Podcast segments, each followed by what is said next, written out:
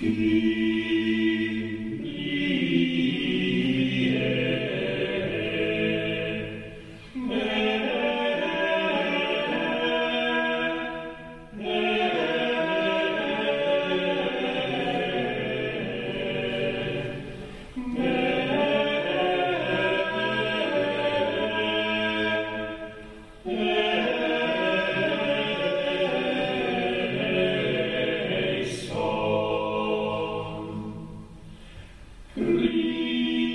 Esto es Ars Música de Emilcar FM en su capítulo 20 del 26 de octubre de 2019. Yo soy Emilcar y esto es un podcast sobre motetes, madrigales, maestros de capilla, juglares, ministriles, coros, en definitiva un podcast donde vamos a hablar de música antigua. No somos el podcast más regular en publicación, pero nuestra voluntad es inquebrantable y tratamos siempre de aportar algo interesante cuando publicamos algún capítulo. Esta mañana de otoño me acompaña en mi casa Diego Jaldón, buenos días. Hola, buenos días. Y también Manuel Soler Tenorio, buenos días. Hola Emilio, buenos días. José Miguel Morales, nuestro cuarto Beatle, no ha podido venir por motivos familiares. Y exactamente igual por motivos familiares, es decir, de mi familia, porque estamos en mi casa, pues podéis escuchar a mi hijo Miguelito de vez en cuando por ahí quejarse de, porque está haciendo el cambio de armario y su madre no le hace caso, es un bebé de 13 eh, meses y pues tiene lo que tiene, que, es que son unos pulmones espectaculares. Manuel Zagal tenemos que, entrenarlo. Eh, hay que mandarlo a Tatooine con Obi-Wan cuando crezca porque eso tiene que ser una potencia mundial. Claro que sí. Vamos a hablar hoy del Ars Nova y su transición a la música del primer renacimiento. Ars Nova es una expresión debida al teórico Philippe de Vitry que designa la producción musical, tanto francesa como italiana, después de las últimas horas del Ars antigua hasta el predominio de la escuela de Borgoña, que ocupará el primer puesto en el panorama musical de Occidente en el siglo XV. Y aquí acaba todo mi conocimiento teórico sobre el Ars Nova porque lo he sacado de la Wikipedia es lo que hay. Ya conocéis mis limitaciones y, hasta aquí acabo de llegar. Entonces en este momento yo pongo en mute mi micrófono, ¿vale? Y me voy a jugar con mi Xbox nueva, atendiendo muy, escuchando muy atentamente todo lo que contáis. Bueno, no, pero más aparte, alguna cosa he cantado evidentemente de ese periodo y hemos dirigido y más o menos, pues, si me encuentro la partitura delante, pues sabré cómo salí, pero ¿Hemos cantado algo de Ars Nova? Hemos cantado algo de Ars Nova. En cuanto habléis un poco y yo sepa de verdad lo que es el seguro que me acuerdo de que hemos cantado algo. Mm, del periodo has cantado Sumeris Ecumenin, que no es Ars Nova francesa, pero, pero, pero, pero está en el 14. Vamos, vamos a entrar dentro de la periferia. Vamos a empezar con disensiones ya, ¿eh? Si empezamos a meter. Entra dentro de la periferia de la De la periferia, o sea, pedanías. Bueno. Venga, Diego. ¿Abres fuego? Sí. ¿O no, Manuel? No, no, no, yo. No, Diego, Diego. Diego. Doy una introducción. Venga. Bueno, el Asnova, como bien ha dicho Emilio. ¡Wow! es como el Laza. ¿Qué, es un ¿Qué, ritmo de programa? Eh, se identifica con el siglo XIV. Es un estilo del siglo XIV. y bueno, aunque hasta 1320 hay música de las antiguas y se prolonga hasta 1380, que es cuando entra el Ars Subtilio, del que nos va a hablar después amablemente. Uy, yo no me he traído muchas cosas de la subtilio. Bueno, no pasa nada, te hablo yo también. Yo me, lo, yo me, lo, he traído todo. Muy bien, muy bien, Diego, así me gusta. Eh, bueno, eh, entonces, mm, eh, el, art, el Art Nova es un arte eminentemente francés. ¿Y qué pasaba en Francia en aquella época? Aparte en toda Europa. Sí, bueno, es, el momento de contener un poco tu odio a los franceses. No, no, no, Ahora, no ahora los amo. Ah, poco, pero los amo. En este momento de la historia amas a los franceses. y ahora lo, del podcast lo amas. Y ahora lo vas a entender porque lo amo. Si tuviéramos tan locos estos romanos, odiarías a los franceses. Pero sin embargo, en la música amas a los franceses. ¿Por su Ars Nova, quizá? Sí. Bueno, ah, aunque el Ars Nova no me gusta más el Ars Antigua, que también es más francés que de otro sitio, pero bueno. Eh, entonces, Mm, es un arte eminente francés. ¿Y qué pasa en Francia en aquella época? Pues tenemos la guerra de los 100 años contra los ingleses, mm. por eso amo más a los franceses en estos momentos. Y en toda Europa hay un periodo de crisis de crisis eh, que va a crear un, cambio de mentalidad. Recordemos que en esta época es la, la peste, la famosa peste negra, va a haber mm, movimientos, las yaquerías, o sea, movimientos de, revuelta de los campesinos porque hay crisis de abastecimiento, o sea, de, comida, o sea, hay hambruna. Entonces, esto va a hacer que haya un cambio de mentalidad. Eh, se va a ver la vida como, como algo breve y fugaz entonces se va a tratar de disfrutar de los bienes, de los placeres mundanos, del amor, del vino, en fin, de la comida. Y esto, junto con que encima hay una crisis en la iglesia, Recordamos que en esta época es cuando se. Tú lo sabrás mejor el nombre de lo de la esa de Babilonia, la. Bueno, el destierro a Babilonia, o sea, cuando se va al Papa Aviñón. Hay un Papa en, Fra- en, en Aviñón, otro Sí. está en Roma, Sí. en fin, el, el cima de Occidente. Hay otro en Peñíscola. Sí, después va a haber otro en película. Entonces, eh, esto va a llevar a que el Ars Nova sea mm, un, un arte mucho más profano que religioso, aunque también es religioso. Ah, Por eso has venido a hablar tú de él. No, no, no. De hecho, yo voy a hablar poco de lo profano y, y más de lo importante que es lo religioso, que es la misa de Notre Dame. De, Tío, lo tenemos grabado. Ajá. Ha dicho, digo, más de lo importante que es lo Sí, religioso. sí, me da cuenta, me da cuenta. ha quedado grabado para los anales. Sí, sí, pues no, no pasa nada. bueno, eh, ¿cómo? Eh, bueno, eh, el nombre de Ars Nova viene, lo- viene de Philippe de Vitry. Philippe de Vitry tiene un tratado que se llama Ars Nova, en el cual habla de un arte diferente, o sea, un estilo de música diferente al antiguo, al que le llama Ars Antiqua Ajá. que es el del siglo XIII. Bien, eh, ¿y cuáles son las aportaciones del Ars Nova? Según, bueno, mm, y que lo hace diferente de, de lo anterior. Pues yo tengo aquí un- un- una serie de aportaciones que primero, el Ars Nova utiliza un nuevo sistema de notación que, que nace para escribir una nueva técnica musical, el Oketus, del cual puedo hablar, pongo ya el ejemplo o... o- Eh, ¿Un ejemplo musical? sí, ¿Quieres el el poner? Oketus, David. A lo que tú. Ah, pues sí. Y para que sepáis lo que es. Primero lo tú explico. conectado, busca ahí en Spotify, busca Oketus David con H. Muy bien. o- y Q. Bueno, mientras yo lo explico. Sí, Digamos que el es un truncamiento en una voz que calla mientras la otra canta. O sea, es como que, o sea, se van alternando las voces. Y viene de oquetus, que significa hipo. Es como si cantaras Oh, como bueno. con hipo. ¿Vale? ¿lo tienes? Sí. Pues pégale. Bueno, pues eh, ¿Lo ponemos? Sí. Vamos allá.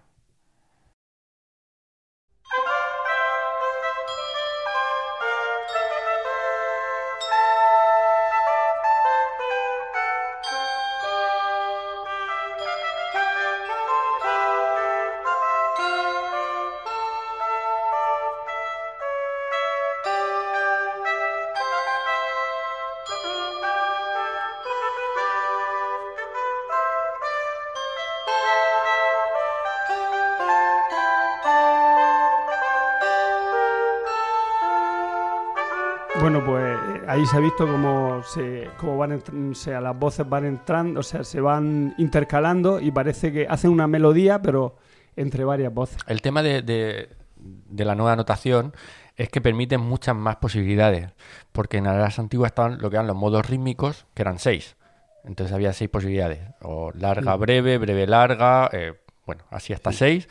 Y en el Ars Nova, al- con la nueva notación, se posibilita muchas más. Ya, pues eso, muchos ritmos más complejos como los que acabamos de escuchar. Sí. De hecho, viene de los griegos, o sea, la, la notación anterior, de, de los pies métricos, dáctilo, espondeo, anapesto, Justo. trioraquio. Bueno, Quizá a oídos pocos entrenados, yo les recomendaría volver hacia atrás para escuchar el trozo de Loquetus David. Porque ¿qué es lo que ocurre? Ocurre que la melodía no la está eh, tocando un instrumento, sino que se están repartiendo notas de la melodía entre diversos instrumentos, ¿no? Entonces ne- necesitas un poco un, un reenfoque de tus prioridades antes de escuchar eso. Se escucha, a oídos desentrenados, se escucha mucho mejor en música vocal, porque estás escuchando a las voces cantar una palabra y que cada uno dice una sílaba. Eh, eh, con lo cual, pues cuando no estás preparado emocionalmente para estas cosas, es, es más así. Pero insisto, si os habéis quedado un poco catacroker, ¿no? Podríamos decir, sí, es- sí. es- esto es- volved atrás y daos cuenta cómo lo que ocurre es que la melodía, cada instrumento está tocando. ¿Os parece bien que ponga una versión vocal? Ah, Pues sí. Nos parece bien. Pues vamos allá. Ahí. No, o sea, esa es la misma. No ya, ya, ya, ya, ya, ya, ya Sí. me doy cuenta. A ver. A ver. Ahora sí va a ver. No, esto No. tampoco. Tampoco. Vea, tercer intento y si, y si Ro- no. si no, Rosalía. Directamente. Nada.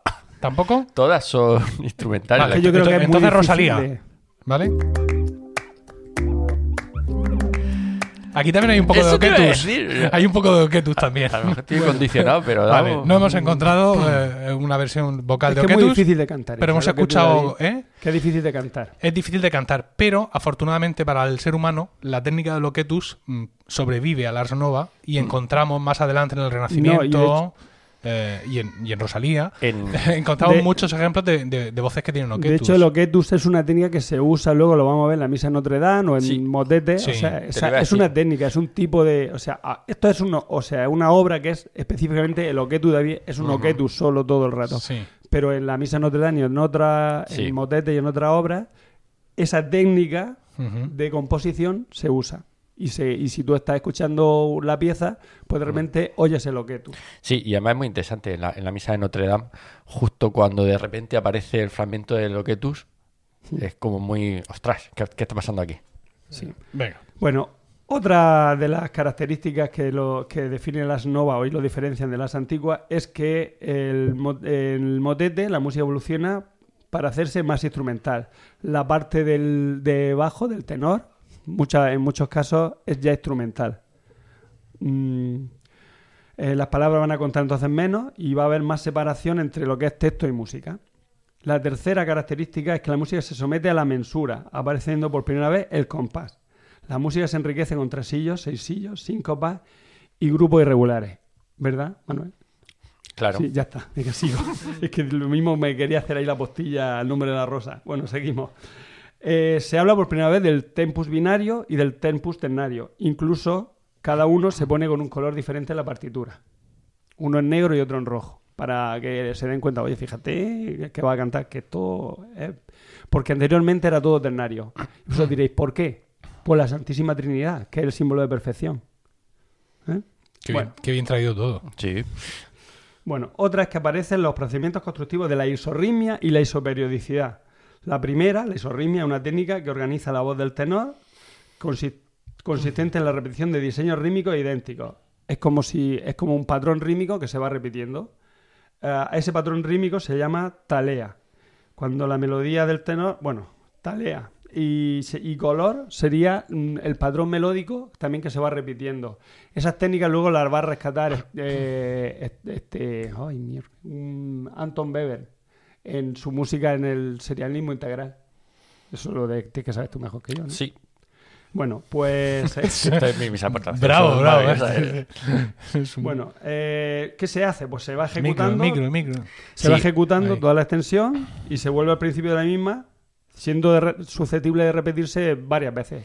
Y rara y mucha, y lo curioso es que muchas veces la talía y el color no coinciden. Efectivamente. O color, no sé si había que decir color o color, es que no lo Yo siempre digo color, pero vamos. Pues color, perfecto. De, de hecho, cuando, cuando habla eh, en, en clase de análisis sobre el tema de la racionalidad en música, ¿no? Y la música especulativa, hay como dos grandes momentos.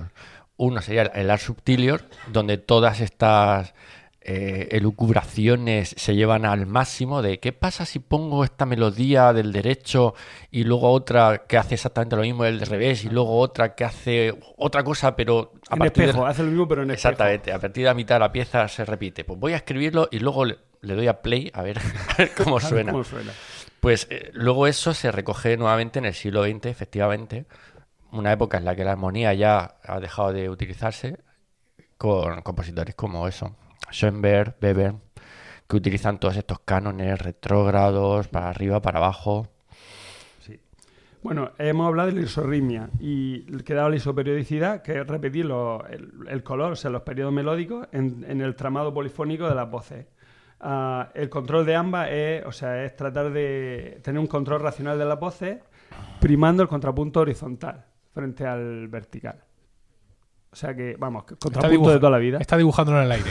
Sí, en estos momentos. sí. Cuando habla de contrapunto, Horizontal. Tenemos que hacernos un YouTube. El contrapunto es horizontal. Ya. Prima el contrapunto en lugar de Frente armonía. a la homofonía o la armonía. ¿vale? Efectivamente. Lo interesante de todas estas ta- eh, técnicas es que son, son puramente teóricas. O sea, es prácticamente imposible que alguien se dé cuenta de que estamos repitiendo el mismo ritmo cuando la- a lo mejor la segunda tarea empieza 40 segundos después y además con otra melodía. Hmm. ¿no? Entonces tú sabes que hay cierto patrón que hace que tu música sea esté, digamos, bien construida o tenga un, un fundamento teórico interesante, pero a efectos prácticos no es como una fuga de Bach que tú dices, ah, mira, el tema, oh, mira, el tema para atrás. Aquí, aquí no se escucha nada. de Bueno, es que esto. seguramente el reto para ellos era, era eso. Sí, sí, claro, estamos en una época donde... Quiero decir, el, el- el construir música teóricamente y asegurarte sin haber visto un cantante ni, un- ni una flauta en tu vida, ¿no? El que eso va a sonar o que eso va a cuadrar o al menos que va a encajar dentro de lo que son tus pretensiones estéticas, ¿no? Podríamos incluso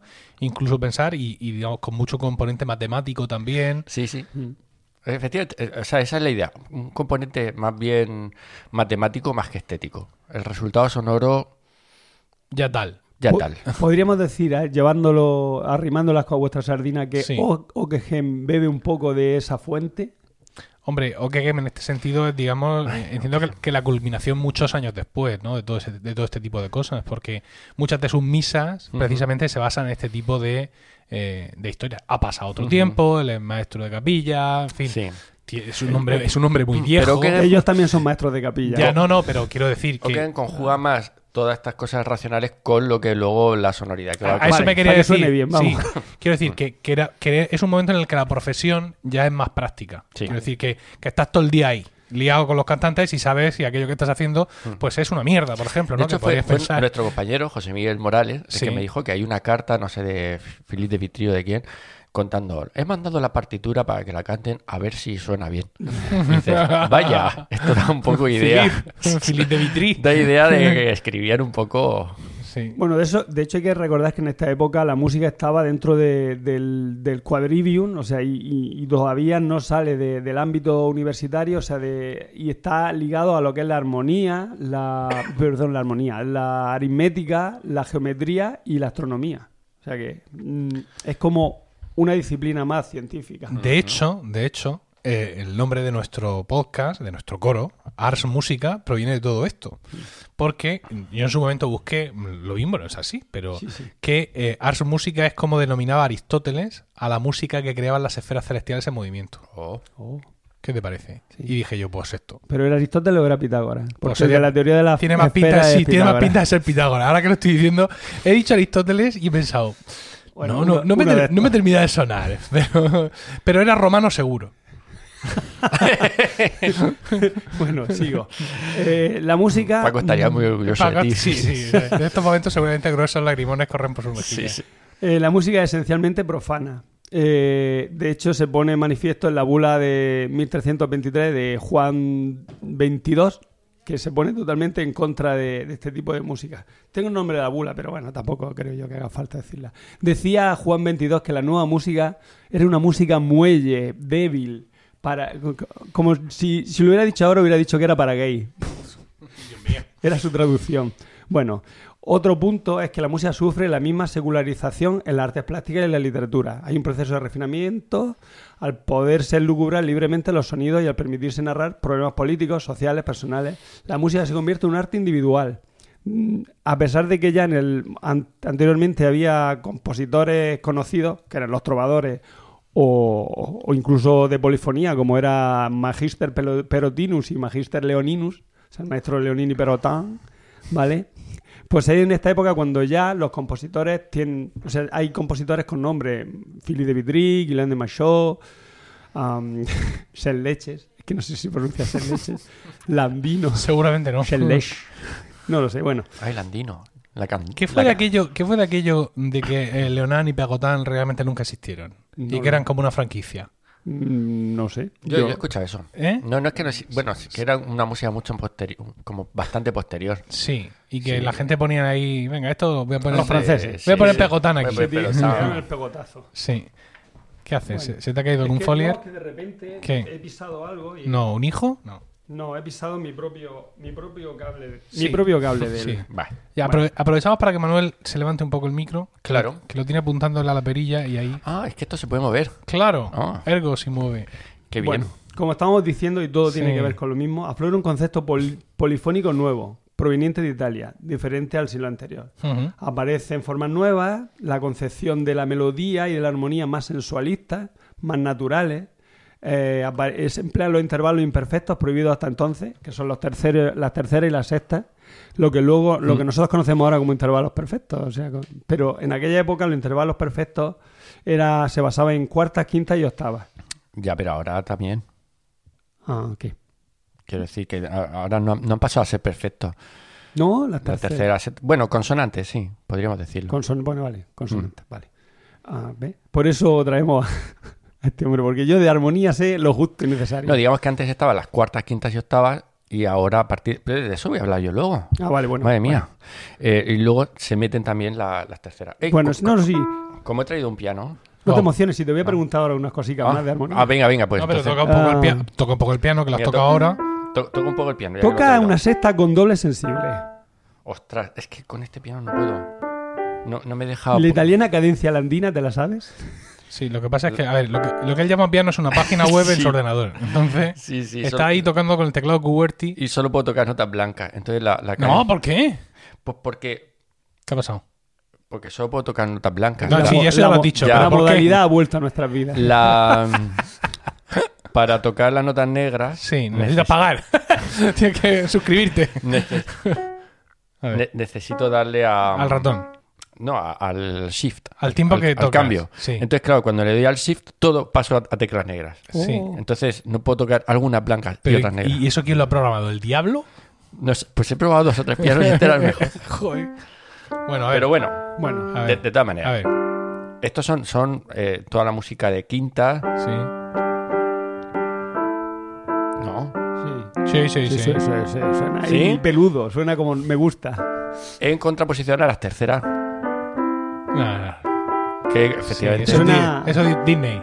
Tenoriano, suena tenoriano. efectivamente, veis, veis la diferencia. Es una, Sí, sí. diferencia bien. importante. Eh, bueno, entonces lo que estamos dicho, eh, lo que habíamos dicho, que mm, se- aparece una nueva sonoridad, aparecen fórmulas como las ca- ca- con cadencias nuevas, como la sexta con doble sensible y la italiana cadencia landina, que no podemos tocar por el teclado que tenemos. Venga.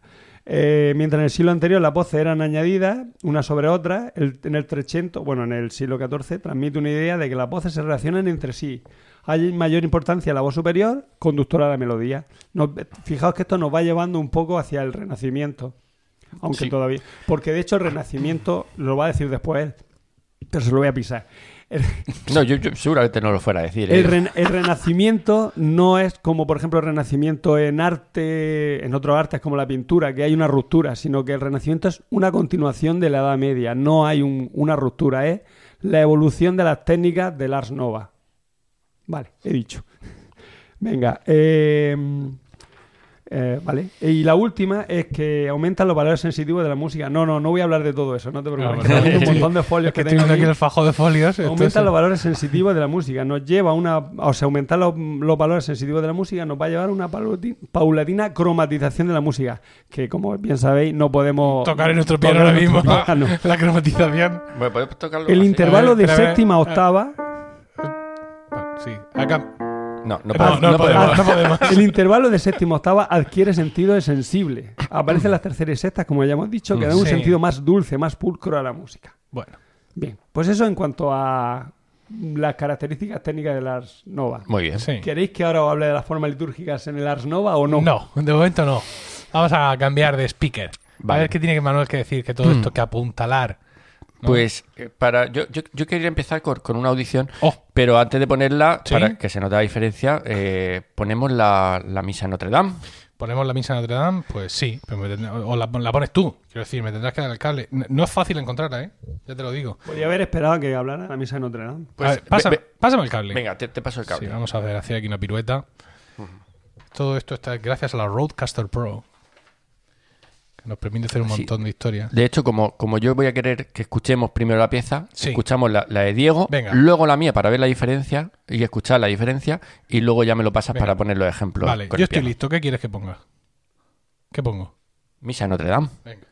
Sí, puede ser del ensemble órgano eh, con Marcel Pérez. Parecida. Tú ahí, ¿no? Eh, me gusta. Te gusta la caña.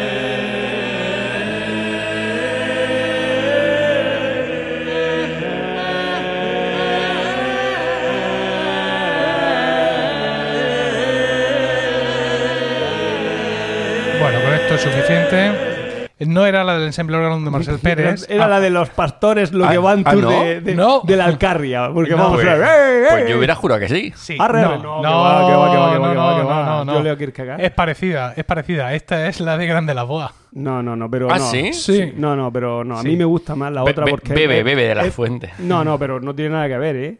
O sea, la otra podrán hacer un poco el cafre. Sí. Pero esto es que son pastores de la Alcarria cantando. A ver, eh, para. No, no, no, no. Son los de Marcel Pérez también son pastores, cogió. Sí, sí. Mm, no, pero No. eso para cantar el canto beneventano y el canto no sé qué. A ver, vamos a escuchar una versión normal de. Con la del Marcel Pérez, que- hombre. que, no la tengo, Pero ¿cómo que no la tiene? pero si es parecida a esta que más te Bueno, da. venga. Venga, a ver una versión normal. ¿Vale?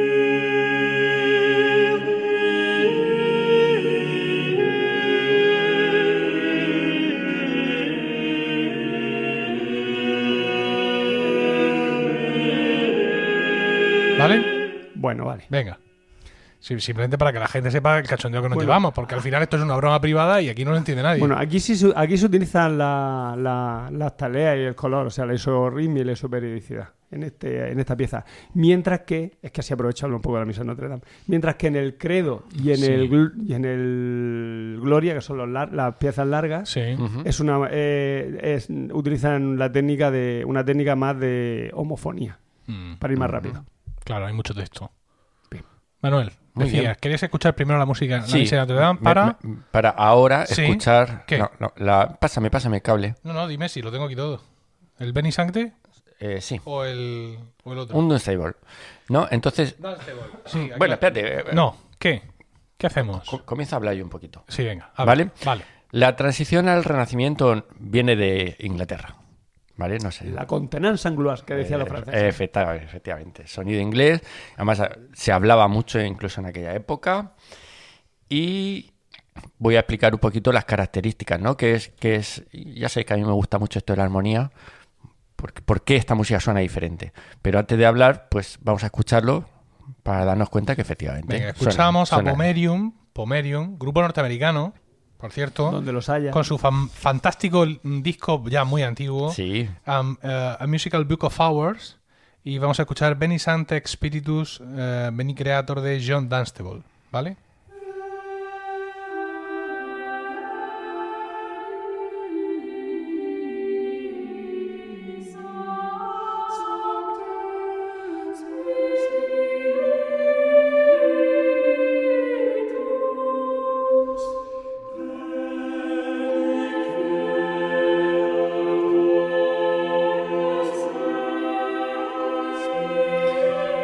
No sé si notáis diferencia entre esto que hemos escuchado y lo anterior. Sí, sí. ¿Sí? ¿Y por qué? ¿Por qué eso? Ahora, Emilio, necesito el cable para Venga. to- tocar mi pianito. Pasamos el cable. Cuidado. Uy. Con el agua. Ah, Aquí vamos. Vale, pues el motivo principal es porque aquí comenzamos a hablar de pan consonancia. Y vosotros preguntaréis, ¿qué será eso de la pan consonancia? Pues una merienda. Casi. Pan, consonancia. Consonancia. ¿No? Uy, va, cuidado. Uy, cuidadito. Vale, pues la música de Espera, las... toca un poco, a ver si se ha conectado bien, Vale, porque ya sabes que antes no lo ha hecho. a ver. Ahí estamos. ¿Escuchamos? Sí, sí, magnífico. Vale, antes hemos, hemos escuchado todo este tema de, de acordes, ¿no? Con quintas y con octavas. Vale, esta sonoridad. Entonces, eh, la música de las nuevas era como un poquito más anárquica.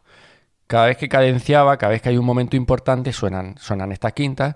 Y por en medio, pues suenan melodías, un poquito cada una de su madre y de su padre, en función al bajo, o sea, o al tenor, a, a la voz de la que nace todo. De tal manera que con el tenor estas voces siempre van bien, pero entre ellas, en mitad de la frase, pues de vez en cuando nos, encontramos con unos choques o con unas sonoridades eh, más duras, más disonantes, podríamos hablar, ¿no? Sin embargo, ¿qué pasa con, con la música inglesa? La música inglesa de repente todas las voces van a ser consonantes entre sí.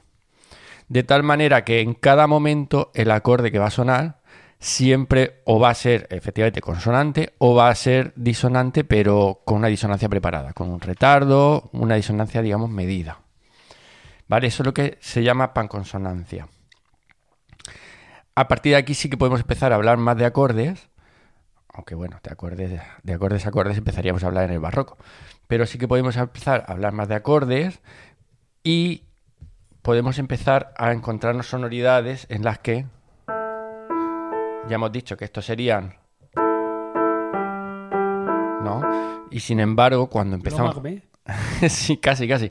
Cuando nos encontramos con eh, series de sextas, o lo que es lo mismo, eh, acordes siempre con terceras y con sextas, la sonoridad cambia, se, eh, se hace mucho más dulce.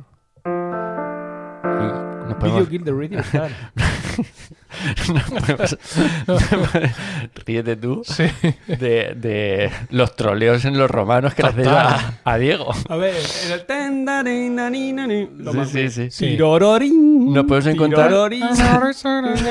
claro. Todo eso nace de la música inglesa, claro. Nos podemos encontrar sonoridades como esto.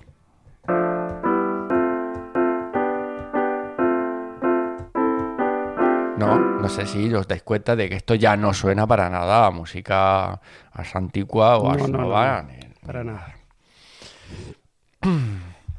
Bien, los ritmos se hacen más fluidos. Toda la, teoría mm, que impera en Eras Nova va desapareciendo un poco más y, la música se hace más en función de la palabra, ¿no? Antes digamos que las palabras estaban un poco ahí y hemos visto que podemos hacer versiones instrumentales sin ningún problema y sin embargo ahora los músicos componen un poquito más, eh, fijándose en el texto y pensando un poquito en... No en el significado, que ahí ya nos tendríamos que ir un poquito más al siglo XVI, pero sí en lo que estamos diciendo. Y yo soy claramente mucho más conciso que digo. Sin embargo, he traído un par de novedades más que, oh. que trae el Renacimiento. Dios mío. Sí. Una es que empieza a componerse el ordinario de la misa. Que ¿Cómo que empieza a componerse? empieza a componerse el ordinario de la misa como un todo. ¿Y Machot qué hizo en la, en la misa de Notre Dame? Machot en la misa de Notre Dame... Bebe agua, atención, se prepara... Es una excepción. Que confirma la regla. Bueno, o una excepción simplemente.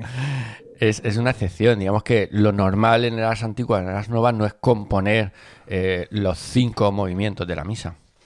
Los cinco, lo, que entendemos ahora como los cinco movimientos. Espérate de la que está levantando folio aquí a toda velocidad. El Kyrie, Gloria, Credo, Santos. Te va a hablar de la, misa, de, Barcelona y la, misa de Barcelona. La misa de Barcelona no, esa sé que no. Esa sé que compusieron varios Kyrie, varios Gloria, así eh, al azar. Pero de Tourné, no sé yo, sí. No, tienes razón. La primera misa la primera misa compuesta como tal, así como un todo en la misa de Notre Dame, sí, es cierto. No, pero digamos que, aunque haya algún ejemplo, a partir de aquí los compositores ya sí se plantean, voy a componer una misa y se, digamos que eso sobreentiende, o en la gran mayoría de las veces van a ser los cinco movimientos que conocemos, el Kyrie, Gloria, Credo, Santus y Agnus Dei. Y también se comienza a hacer las piezas basadas en paráfrasis. Cogemos una melodía, y se adorna de tal manera que en ocasiones casi casi resulta irreconocible la melodía original. Y he traído otro ejemplo para oh. de esto, ¿no? Venga. Porque escuchemos un poquito más de música inglesa. Sí, no nos va a pasar nada. Que no nos va a pasar nada. En este caso, el Salve Regina de Lionel Power. Vamos allá. ¿Te doy a play? Sí, claro.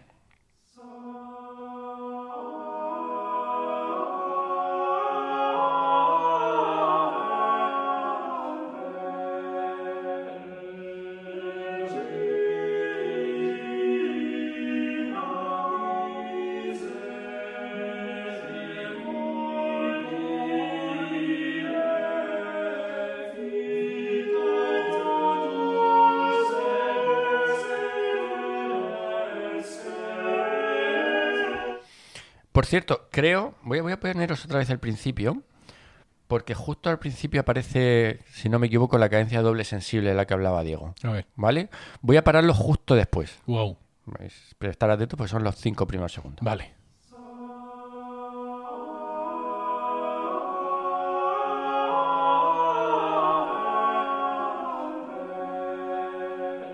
Eso. ¿Lo habéis escuchado? Sí. ¿Vale? Digamos que Ah, esto, eh, otro día me traigo un piano de verdad y, os lo toco porque es muy interesante. La cadencia esta eh, solamente se usa aquí, solamente se usa en el Ars Nova y el primer renacimiento y ya deja de utilizarse ya para siempre jamás. Tienes una oportunidad tú ahí como compositor, ahora mismo. Sí, sí, sí. sí, sí, Lo haría, pero no me da la gana, ¿no? No, no lo sé, no lo sé. Si, si lo hago alguna le, vez. le ha pillado de, de sorpresa, ¿no? Le he lanzado el guante y se ha quedado así. Si lo hago alguna vez, os avisaré. Nos avisaré, Os avisaré. Ah, Donanovi 2.0 con esa nueva cadencia. Sí, pero es una sonoridad eso, muy característica que, que a partir del, del, eh, siglo XVI ya deja de utilizarse y que aunque no seas consciente, cuando la escuchas te, te retrotrae a... ¿no? De alguna manera dices, esto tiene que ser primer renacimiento de Ars Nova. ¿Por qué? No lo sé. Y es un poquito por este tipo de detalles. ¿Qué queréis? ¿Que siga mi rollo o ya hemos acabado? No lo sé, a ver, llevamos 35 minutos. Este podcast no lo han escuchado los oyentes en su vida, un podcast así, con ejemplos, el piano tal. Esto es una maravilla. Eh, Rosalía, en un podcast sobre el Ars Nova. O sea, ahora mismo nos estamos coronando. Ya lo pasa Todos que los premios de podcasting de música antigua, todos para nosotros. Yo no sí- sé si Pero, con Diego, lo que hemos has traído dicho... algo yo más, tengo, por yo favor. Tengo, yo tengo mucho más, pero... Hombre, claro, ya lo sé, sí. Ya, pero no, no, si es rápido, o sea, quiero decir que no... Ay, yo, yo- Cuidado. yo- yo- interesante, es rápido e interesante. A ver, ¿y tú, Mm, Manuel? yo- yo también os puedo explicar cómo se construye un favorodón. Hombre, muy útil porque muchas veces la gente quiere construir un favorodón en casa y no encuentra el tutorial de YouTube necesario para ello. Entonces vamos con la cosa muy rápida y muy importante. No, no, no, no, no, No. que- no, no. Lo del favorodón, Perdón. pero ¿y lo tuyo no. Bueno, si Sí, quieres, sí, las, do- las sí. dos cosas, las dos cosas. Primero lo tuyo, luego lo del favorodón y ya. Venga, voy a hacer un paso rápido por lo que son las composiciones de Lars, de Lars Nova, porque Sí. como estamos limitados de tiempo, un paso rápido. Sí, Bien. venga. Primero, eh, la misa. La misa va a ser muy importante porque anteriormente la misa se componía las partes del propio de la misa y a partir de Lars Nova es cuando empieza ya a componerse las partes del ordinario, o sea, Kyrie, Gloria, Credo Santo y Años Dei. Esto lo, lo ha dicho, ha dicho Manuel que no, pero Pues ya no... No, no, no, yo he no, dicho que no, se es empieza lo a que ha componer dicho es como un todo. Como un todo. ah, Ahora no, ahora se Ah. componen esas piezas. esas piezas. Sí que es verdad que luego lo haces como si fuera un, un, un Lego de, de varios, de varias Vale. cajas, ¿vale? Tú montas ahí y esto queda bien con Para los que no están tan puestos, tenemos que decir que el ordinario de la misa es el Kyrie, Gloria, Credo, San- Santus Años de y, y el es. ¿Y qué es el propio de la misa? Son el resto de las partes, el tracto, el comunio, todas estas cosas que son de cada día, por Claro. así decirlo. Por ejemplo, yéndonos muchos años más adelante, tenemos Gradualia de Bird, que es una colección del propio de eh, festividades importantes de la Iglesia Católica. Porque el ordinario de la misa era- se repite, sea el día que sea de la... Vale. Bueno, y lo cual se convierte la música de música para solistas, que era los que cantaba el propio, a ya una música un poco más para el coro. Ejemplo de esto se ve, por ejemplo, en el, en el Codex Ibrea, lo digo rápido así tal. Y los estilos que se utilizaban para componer música era el estilo motete, que era el que hemos hablado de, en el que se usa el oquetus, en el que se usa la isorritmia y etcétera, etcétera. El estilo can- cantinela o canción, que viene a la forma fija de los trovadores, en el que el canto se dispone en la voz superior, actuando el tenor y el contratenor, que son los inferiores, como voces su- sustentantes eh, instrumentales. Y por último, el último estilo es el estilo simultáneo. Todas las voces son vocales y cantan juntas todas las palabras, ¿vale? Ejemplos, como ya hemos dicho, son la misa Notre Dame de Macho, que es la que tiene un todo. En el Códice de Ibrea hay varias misas. La misa de ¿El Tournai, ¿Dónde, dónde, dónde? ¿En el qué? Códice o Códex Ibrea. Ah, vale. ¿vale? La misa de Tournai, que tiene que es donde destaca el estilo simultáneo, o sea, es en el que todas las voces cantan juntas. Eh, la misa de Toulouse y la misa de la Sorbona. Por cierto, de Tournai era una novia que tuve yo en Bélgica. Ah, bueno, mira. seguimos. No, una cosa importante para, Le tengo mucho cariño yo a esa misa. para subrayar la, la excepcionalidad de esas misas que mencionas es que se llaman por el sitio donde se han encontrado. Dice, Efectivamente. y de coño, una misa Mm. en Barcelona. "Pues la misa de Barcelona. La misa, porque de este periodo, de esta época, pues es Sí, la misa que hemos encontrado aquí o que la hemos pegado nosotros, unas con otras, que también puede ser, pero bueno, Bueno. A mí me El- gusta mucho el, el cancionero de Uppsala. sí. Porque, Porque, se, porque se encuentra en la biblioteca de Usala. porque lo- se encontró allí. Pero no Se lo tradujo. Sabar como el del Duque de Calabria. Al Duque de Al Calabria. Sí, pero sí, tiene más sentido. Sí. Mm, por, muy, Claro. por mucho que Sabal haga cosas raras, nosotros lo conocemos lo, que- lo que dice Manuel, es que, se- es que estaban allí en Uppsala, en, eso es Suecia, ¿verdad? Uppsala. Creo que sí. Sí. Sí, y Yo porque, sé, y eso porque es. se lo encuentran allí, ya se tiene que llamar como de allí, como si fuera algo importante de... Muy mal, muy mal. Todo muy mal. La otra composición es el motete. Sí. El motete sí que se compone en el estilo isorrímico. De hecho, como hemos dicho antes, la forma anterior era estilo motete, de la misa era estilo motete. Y ejemplos, las fuentes más importantes son el Román de Fabel, que es, ese- es un manuscrito donde se trata, se meten con la iglesia y de su, y su uso de costumbre y tal, y entre ellos pues hay canciones. ¿Vale? El Codex Ibrea, del que ya hemos hablado en Aviñón, también tiene ejemplos de esto. Ah, eso en cuanto a la música litúrgica, o sea, la música, sí, litúrgica. Los compositores más famosos de este tipo de música, mm, o sea, de, de- las novas, son Guilain de Machot, que aparte de, de motetes y, y que son, que son composiciones profanas eh, monódicas, que vienen, son heredadas, heredadas de los troveros, pues tiene la Misa de Notre Dame, de la que ya hemos hablado, eh, lo que es David, que lo hemos escuchado también, y en sus canciones profanas, pues tiene baladas y rondos que tienen un estilo más, tiene un estilo más polifónico frente al Virelai y el Lai, que tienen un estilo más, mm, más monódico. Estoy siendo muy rápido, eh, pero, o sea, podría explicarlo, pero no, es que no da tiempo. Bueno, Que, los folios caen. caen Sí, van cayendo así, bim, bim, bim. bueno, pues mm, si queréis de todas formas ahondar en el Ars Nova, hay una página web que me ha encantado ¿Y qué es? y que es, Es arsonova.com. bustena.wordpress.com. Allí tiene... ¿Cómo mm, que Bustena? ¿En Eso. Bustena? Bustena. Buste- ¿Y eso cómo se escribe? B-U-S-T-E-N-A. Vale, Bustena, como Bustena, suena. Punto WordPress con dos S, punto com. Allí son, mm, es una historia de la música. Y dentro de la historia de la música habla de las Nova y pone ejemplos y me, me ha encantado. Mm, La página y. y- ¿Eh? Muy bien. Ah. Pues bien. vamos a terminar entonces con el. Eh, me queda ¿no? hablar un momento del, del trecento de italiano, que es un Ah, momento. venga, venga, venga. Bueno, en Italia surge un estilo mm, también, o sea, que ya no se llama Ars Nova, sino se llama Trecento, porque son italianos, no son franceses, donde destaca, bueno, mm, las, eh, las fuentes más destacadas son el Codex Rossi eh, y el Codex Squarcialupi. Eh, y las formas más habituales son el madrigal, que, del cual ya hemos hablado, la cachea, que es un tipo que viene de la caché francesa y es un tipo de como de, de, de canon, y la ballata, que tiene una forma más, más o sea, una, una forma mucho más melódica, o sea, no, no es tan contrapuntística.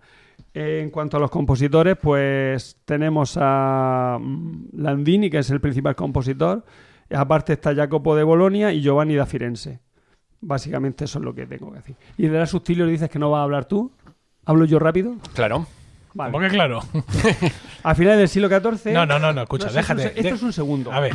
Este dura nada. Nada. Parece que estamos en romano. Ya, pero es que al total. final estamos simplemente eh, vomitando información sin poder abundar en ella. Entonces, Ah, pues vale. para eso buscas al subtilio en Wikipedia Vale, y pues lo que te otro salga. día, otro día hablamos de la subtilio. Otro día Venga, hablamos vale. de la subtilio. ¿sabes? Hacemos un monográfico al subtilio. Vale, ahora, Bien. how to play, a- How to how play- to compose a favordón. How how to compose a favordón, Que- Habrá que empezar explicando lo que es un favordón. Bueno, un favordón es una forma eh, habitualmente improvisada que surge justamente en este primer renacimiento del que, del que hemos hablado, ¿no?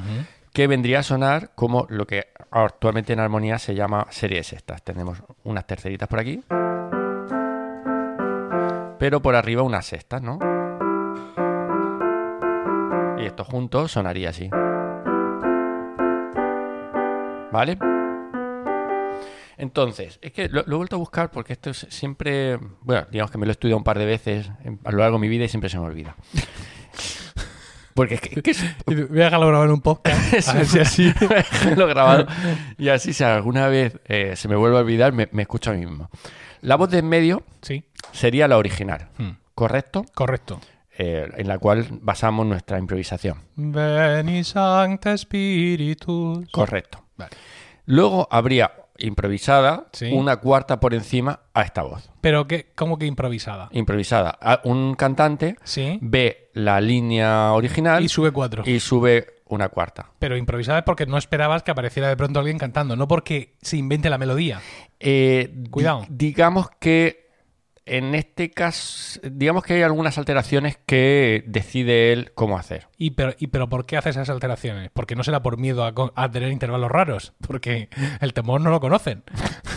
¿Sabes? No, no, pero ahora ya estamos en el primer renacimiento. Ah, Aquí- vale, vale, aquí vale. ya- Aquí ya hay un poco de decencia, hay un poco la- de vergüenza, La ¿no? cosa ya queda.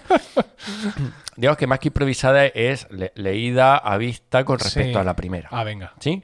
Y aquí viene la parte interesante. ¿Cuál? El, el tercer cantante Sí. Ve una tercera por encima de la voz Sí. original, pero en realidad canta una quinta por, debajo. Ah, claro. Una quinta por debajo de esa tercera. De, de- de cera, sí. A ver, Entonces- repito. Tenemos la original. No, se te aparece un sucubo. O sea, tú cantas eso y hace puff. y se te aparece ahí un demonio. Escucha, que quede Sí. claro para cuando me lo vuelva a escuchar Ah, yo. vale, vale, venga, te dejo. Tengo la original. Sí. Me invento una, una tercera por arriba, pero canto una quinta por debajo de esa tercera. Vale, tenemos que hacerlo. Sí. Claro. Ahora mismo. Que además, si- simplemente con lo que yo he cantado. Veni Sancte Spiritus, Veni Sancte Spiritus. Bájalo, súbelo, dame la nota de comienzo, haz lo que tú quieras, pero tenemos que hacerlo ahora mismo aquí. ¿Quieres que la hagamos? Pues claro que lo tenemos que hacer. Vale, pero lo que vamos a hacer es, en vez ¿Qué? de subir una tercera y bajar una quinta, yo voy a bajar directamente una tercera. Hombre, ya. Soy incapaz de, de- No. de hacer. No, lo vamos a hacer, sí, Vale, vamos directamente. Ni, ni, ni, Pero, este- ¿pero ni. te vale esa altura? A mí sí, porque el que va a cantar una cuarta por arriba es Diego. Ah, sí.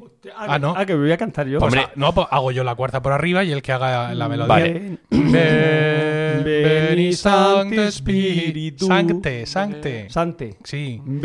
Sancte Spiritus. Vale, Vale. esto sería lo que canta Diego. Y ahora yo. Na, ni, na, na,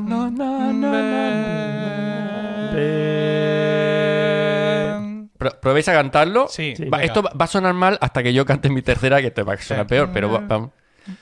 Veni Sancte Spiritus. Dios mío, no puedo.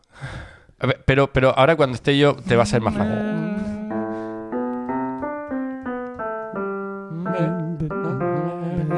¿Dónde estamos? No, de- de- dejo el piano. ¿Cuál era la nota? Ven- Spiritus.